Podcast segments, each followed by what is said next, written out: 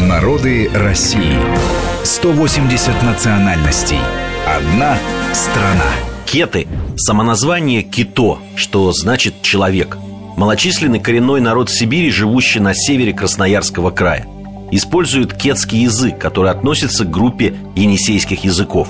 Ранее кетов называли также остяки, енисейские остяки и енисейцы. Согласно переписи 2010 года, кито в России проживает 1220 человек. Кетский язык является последним живым представителем енисейской языковой семьи. Другие родственные языки – пумпокольский, аринский, осанский – исчезли еще в 18-19 веках вместе с их носителями. Существует гипотеза о том, что енисейские языки находятся в отдаленном родстве с адыго-абхазскими, нахскими, на котором говорят чеченцы и ингуши, и сино-тибетскими, это китайские тибетские языками. Предки современных кетов сформировались по некоторым предположениям в эпоху бронзы на юге междуречия Аби и Енисея в результате смешения европеоидов Южной Сибири с древними монголоидами – в антропологическом отношении кетов относили к уральскому типу, сочетающему в себе европеоидные и монголоидные черты. Однако последующее изучение позволило выделить кетов в самостоятельный енисейский тип.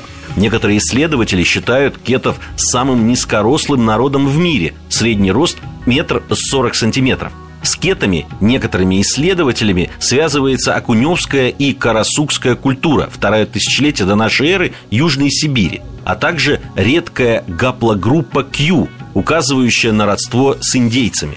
До прихода русских кеты уже освоили металлургию, однако жили родоплеменным строем. В состав московского государства кеты вошли в 1607 году. В основе религиозных представлений кетов лежал анимизм. Мир, делившийся на три сферы – верхний небесный мир, средний мир людей и нижний подземный мир – населялся множеством добрых и злых духов – Высшим добрым началом в кетской мифологии было небесное божество Есть. Низвергнутая на землю жена этого божества, Хоседем, олицетворяла собой зло. С приходом в Восточную Сибирь русских землепроходцев и миссионеров кеты наряду с другими сибирскими народами начали принимать православное крещение. Основным занятием большинства кетов была охота и рыболовство. Главный объект пушного промысла – белка – Добывали также колонка, горностая, лисицу, соболя, дикого оленя, лося, а на севере и песца.